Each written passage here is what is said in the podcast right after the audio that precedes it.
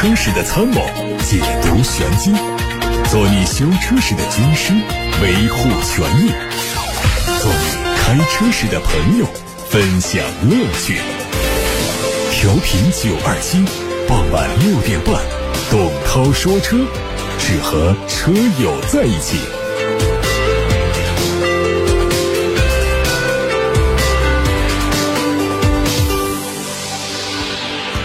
各位晚上好，我是董涛，欢迎在这个时候听我说车。有选车用车的话题问题，可以发到直播间。我们看新闻，日前全球首款智能亲子汽车极狐汽车考拉正式亮相。短短十五分钟的新玩具主义极狐汽车考拉新品类云首秀直播活动，非常的低调，但是干货满满。主角极狐汽车考拉更是为千万家庭带来了切切实实的系统性解决方案。极狐汽车考拉以一米视角为设计思考的原点，围绕亲子出行的。全场景推出全球首款智能亲子车考拉，作为极狐汽车场景化造车的首款作品，极狐汽车考拉无疑是继高阶智能驾驶标杆产品 HI 之后的又一次先行探索，致力于卡位亲子出行的全新赛道。近期，蔚来品牌传来新消息，宣布从即日起到二月五号，全国的三百四十六座高速公路上的换电站将向所有蔚来汽车提供不限次数的免费换电服务，当然，营运车辆除外。其中，高速服务区的换电站也将二十四小时开放。与此同时，蔚来还发布了春节出行服务保障计划，在祥和美满的春节期间，将有超过五千人的团队参与服务保障工作，例如家电服务、道路救援、道路服务补给站等，为蔚来车主提供全。全方位的出行服务。据未来官网数据显示，未来已经在中国累计建成换电站一千三百零七座，实现了对国内主要高速路线的换电网络布局。由未来自主建设的高速充电换电网络，也是未来在面对新能源赛道上激烈竞争的有力武器。以并购方式实现上市的威马汽车，在复活后的第一件事，竟然是对旗下的多款车型涨价。日前，威马汽车官方宣布，因新能源汽车购置税补贴已经全面终止，芯片、电池等上下游产业链反复波动影响，将对 W 六、EX 五 Z、E 五等多款在售车型进行价格调整，综合补贴后的售价上涨幅度为一点五万元到二点五万元不等。其中，EX 五车型的涨幅是一万五，EX 五 Z 涨幅一万五到两万元，E 五车型涨。价幅度是一万五到两万元，W 车型全系涨两万五千元。网上舆论普遍认为，此次并购也许能够缓解威马的现金流压力，但是在并购之后短时间之内大规模上调车型的售价，也让不少人对威马后续的销量产生了疑问。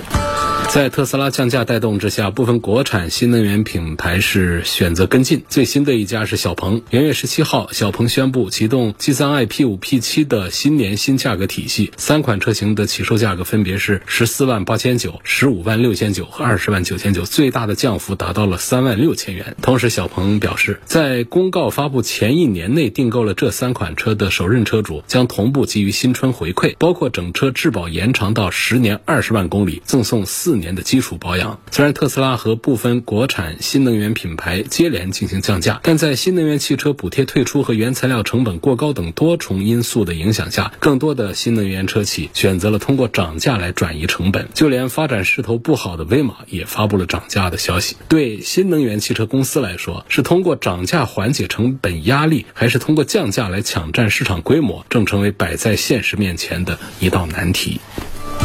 极客首款 MPV 极客零零九正式开启了全国交付，赶在春节前为首批用户交付新车。这个车是元月八号正式量产下线的，自十一月一号上市发布售价以来，用时六十九天，而从上市到实现首批用户交付，只用了七十六天，创造了中国豪华纯电动品牌交付速度的新纪录。此前，吉利电动汽车品牌极客首席执行官安聪慧表示，极客的目标是在今年把销量翻一番，达到。十四万辆左右，并计划扩大它在欧洲的销量。相信随着零零九的交付以及新车型的推出，将助力推动极客实现二零二三年的年度销量目标。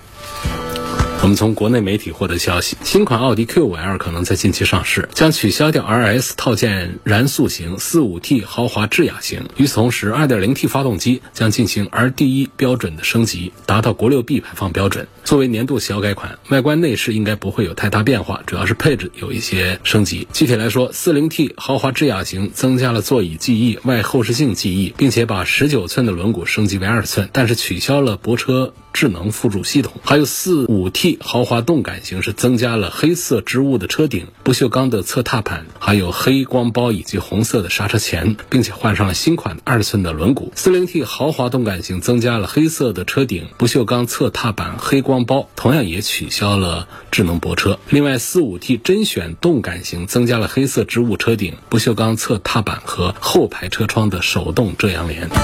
网上传出了一组新款保时捷卡宴在国内的无伪装实拍图。作为中期改款，前脸主要对前格栅、包围、发动机盖和大灯造型做了微调，三段式进气口整体尺寸更大，并且融进了 LED 日间行车灯。车尾对后包围进行了局部调整，牌照框的位置做了下移。内饰谍照之前已经曝曝光过，会采用全新升级的数字液晶仪表，还有大尺寸的嵌入式的中控屏，内置第六代的信息娱乐系统。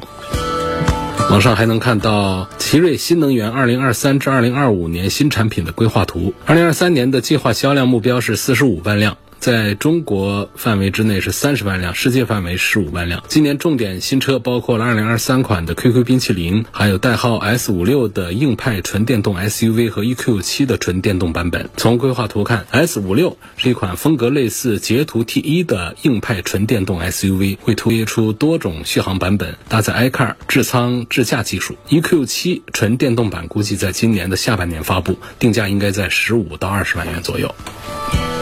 腾势最近发布了2023年的新车规划，宣布将会以 D E N Z A 五个字母打造五大系列多款产品，其中 D 是 MPV，N SUV，定位大五座 SUV 的 N 七。和定位六七座的中大型 SUV，在今年就会推出。另外还会打造轿车和轿跑系列。现有车型方面，腾势 D9 四座创始版定制活动将在今年三月起发起，在九月份正式交付。在外界看，品牌声量是腾势发展的一大难关。按照腾势的规划，会主打三十到五十万元的中高端市场，而这这个区间有很多强大的对手，比如蔚来 ES 六、理想 L7、L8。在此情景之下，腾势如何在新的赛道打响品牌声量，是破局的。关键中期改款的起亚 K 三迎来首发亮相，估计在今年二月份就会上市。在外观方面，全新的虎啸式中网是扁平的设计，全新的星链式 LED 大灯和格栅融成一体，拉宽了前脸的视觉效果。侧面通过增加前悬的长度和缩短后悬的方式，让车身的比例更加平衡。各位刚才听到的汽车资讯，现在咱们开始回答大家家选车用车的问题。有个网友问我评价一下东风日产这一家车企，他还说东风日产在世界车企当中属于什么样的地位？这个话题那就。可难讲了！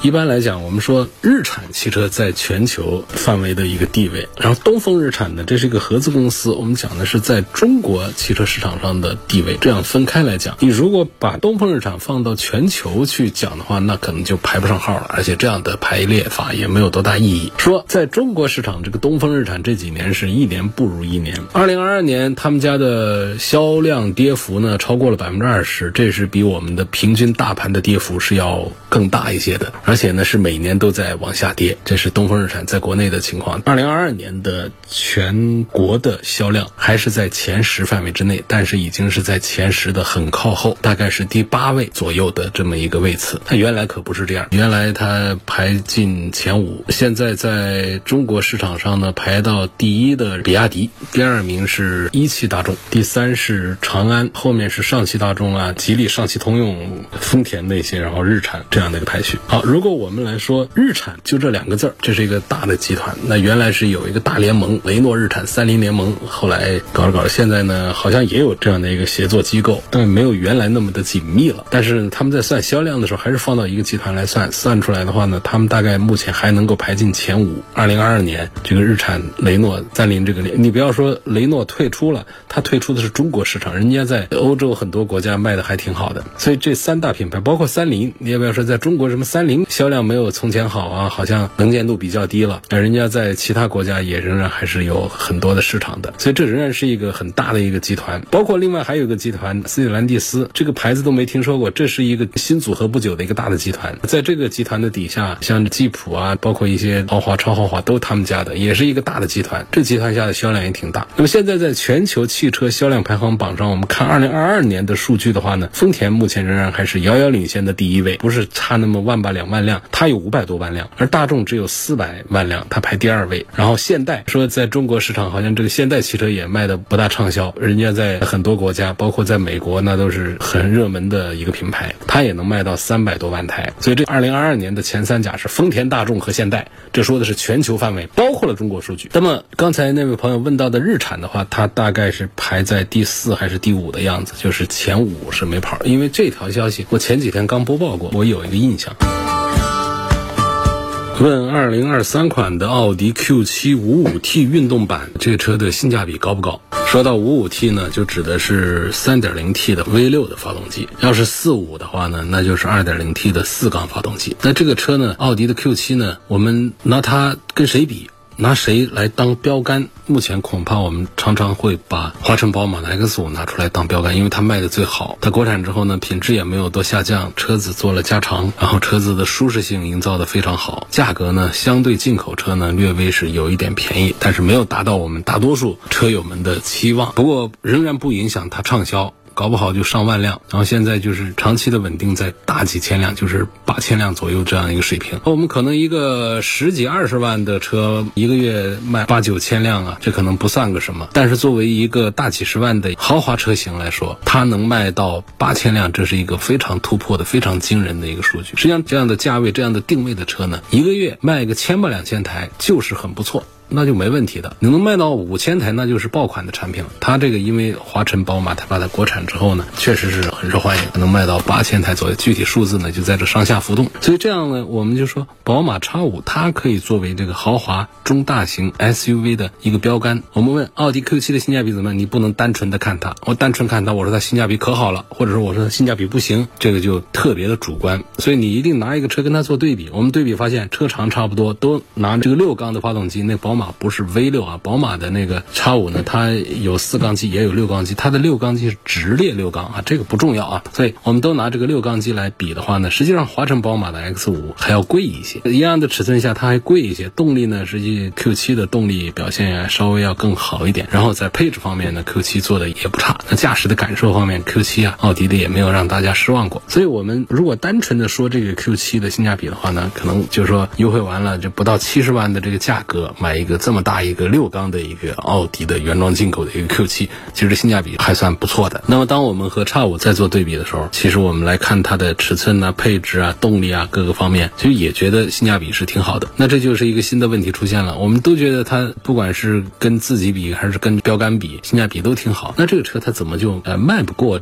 叉五这样的车呢，其实这不是说 Q 七卖不过，你奔驰的 GLE 这个车也不赖，它怎么也卖不过叉五这个车呢？所以就宝马它在它的这个 SUV 的概念的打造上，包括它通过华晨宝马的这个合资国产这样的一个动作，确实是让我们车主能够有口皆碑、实实在在的得到实惠。就是你把这个车拿来，你会觉得也许这个车的价格啊，不管 2.0T、3.0T，它的价格好像并没有像我们原来想象的这车特别便宜啊。我们买一台叉五呢。那就五十万一个，虽然说它还是六十万起，但是你把它买到手用的时候呢，大家口碑相传，还是觉得这个车值这个价格。所以呢，越传越多呢，大家就认为这个车的性价比要比其他的两个竞品要更强大一些。所以我认为呢，不管是 GLE 还是奥迪的 Q7，性价比都很不错。但是从推荐购买的角度，我也赞成主流选择宝马 X5。下面看到有个朋友问了这么一个话题，他说两个问题：我右转，对向车左转，汇入同一车道的时候，谁先行？我准备进环岛，左手边的车准备出环岛。这是谁先行？第一个问题呢？记得在道交法上是有明确的说法的，这就叫相对方向行驶的右转弯的要让左转弯的先走，这是道交法上面有明确说法的。大家记住这个点啊！这种情形好多人都会忽略掉，大家对于比较常规的这样的通行规则呢都很清楚。那么转弯让直行啊这样的一些口诀大家都好记。就像这种相对方向的右转弯和左转弯一起汇入到一个新的车道里面去的。右转的让左转先行。那么至于进环岛，然后呢，左手边的车准备出环岛是谁先行？这个我不记得道交法里面有没有明确说。然后按照我们安全驾驶的这种规律来讲的话呢，应该是让出环岛的先出来。这个整个的这些交通法规的原理呢，其实它有一通百通这样的一个规律在里头。你像我们电梯，电梯我们是先进还是先出啊？电梯显然是应该让里头人先出来。把电梯腾空了，我们的人再排队进去。所以，我们乘坐电梯的时候有一些常识，那绝大多数人都非常的明白，都知道排队进电梯是靠边排，不要挡在电梯的正当中。你让里头人怎么出来呢？里头人没出来，你能先这么就挤进去吗？这这就是个矛盾嘛。按照这样的规律，我们讲这环岛也是一样。那里头的车你都没把它让出来，你先挤进去，你让别人里头的要出来的车先等你进去，那这环岛不堵了吗？所以按照这样的规律来推的话，就是进环岛的车要让出环岛的车先出来。问风神这个品牌影响力不怎么好，你觉得呢？风神的质量怎么样？东风乘用车的这个风神呢，其实早先的影响力还是不错的，包括它的车的销量也还是很不错。还记得一五一六年那几年呢，咱们交通广播啊，跟东风神定制了一批 H 二七，销量很不错。然后呢，我们的车主们反馈的意见呢，就是这车的质量稳定性也都非常好。那会儿呢，还有几款畅销的车卖的还不错。后来呢？就出现了一些变化，因为有更多的产品加入到这个自主品牌的这个尺寸的 SUV 当中来，然后有更多的新能源车型呢推出来之后呢，H2 7呢它逐步的老化了，就边缘化了。那么这好奇这个全新平台的这个产品呢，实际上不管是讲颜值啊，还是讲基础配置，还是价格的设计，都做的还是很实在、很厚道，还是很受欢迎。那现在也成为东风乘用车卖的最好的一款产品。交通广播呢，也在去年的时候呢做过一批好奇的销售，但是感觉跟原来的 H R 七相比的话呢，热度呢确实是减少了很多。另外呢，就是浩吉这个车的它的质量稳定性呢，好像口碑呢也不像原来的 H 二七那么的好。尤其它的这个双擎的版本，这个车主们呢对于这套动力的稳定性，好像好话也有，那些投诉不好的声音也有。下一个问题，这事关我们经常开车出门的朋友啊，说高德地图上搜加油站，有的加油站它便宜将近一块钱，比如说到达尔中化。那么高德推荐的优惠加油是不是值得信赖呢？这个事儿呢，大家关注一下高德地图，它推荐的加油站是不是常常都是私人加油站、民营加油站为主？我们现在说，因为这些私人加油站它没有谁家自己有炼油厂，这都国家在做，肯定它的油品应该说跟两桶油呢没有明显的。差别就是运过来。至于说。加出去的，是不是会有一些什么手脚这些东西？我觉得绝大多数也都没有这样的问题，所以在油品上的担心呢倒是不大。另外呢，从这个渠道体系上讲呢，这些民营加油站，你就算不是高德推荐的，我们到民营加油站去，人家送的东西啊，那些这样的价格，如果民营加油站价格优势也都没有的话，那它怎么跟两桶油来 PK 呢？所以民营加油站它一定是在价格上要低一些。但是我们好多人呢就信不过这个民营加油站。是因为什么呢？就是我们有一些民营加油站，确实是短斤少两、油里兑水这样的鬼事儿也都干过。当然，不是说中石油、中石化的就一定没有，有的是挂着中石油、中石化的，也有消费者在投诉，说在他那儿加了油，把车给加坏了。这其实两边的比例啊，它其实都是有一点的，包括短斤少两的问题，分量不足，包括这个油里面有水呀，或者有其他的一些情况导致我们车辆不正常的。这个其实没有一个分水岭，说凡是国字头都没有问题。凡是这个私营的，全都有问题，这个话都不成所以我觉得高德地图上他推荐的那种优惠将近一块钱的，咱们出门碰到了，你尽管去加，留好我们相关的票据，有问题回去找嘛。就是说这个油也不至于说让我们的车马上出很大的问题。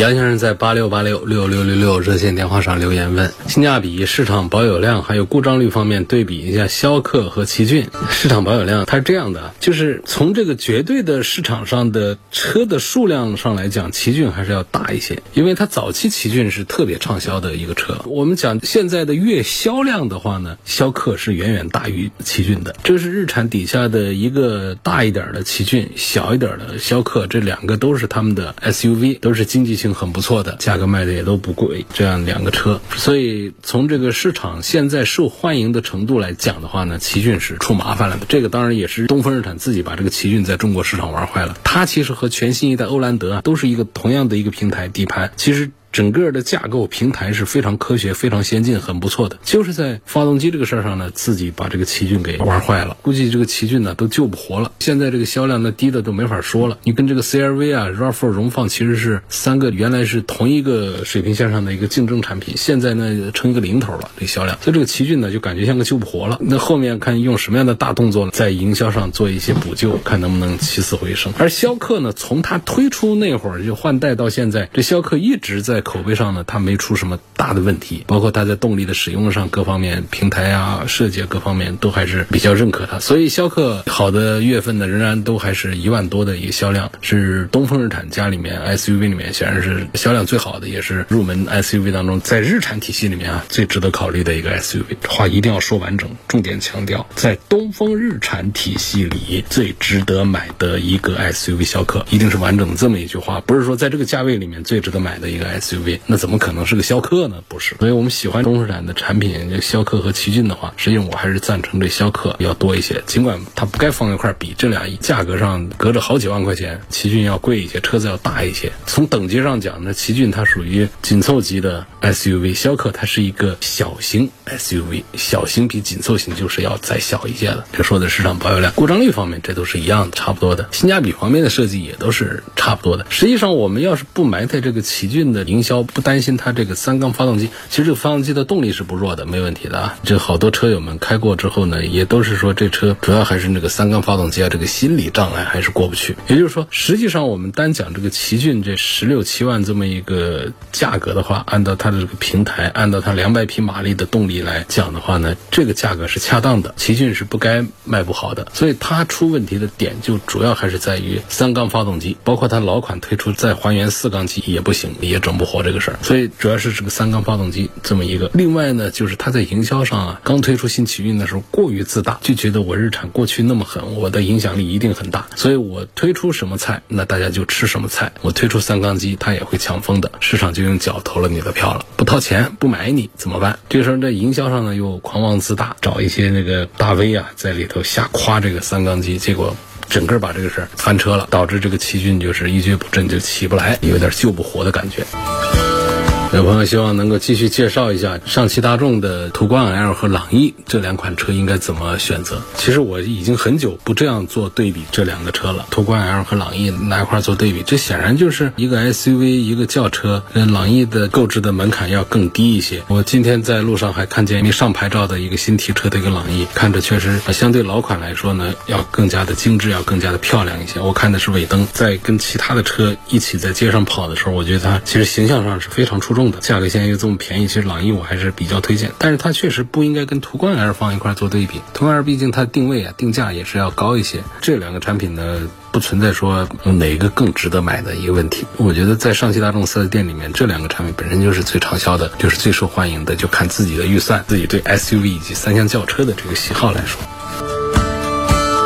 今年春节高速公路是否免费？这成了一个惯例了。前天也是有朋友在问，惯例都是在高速七天呢，我们的非营运车、七座以下的乘用车是免通行费的。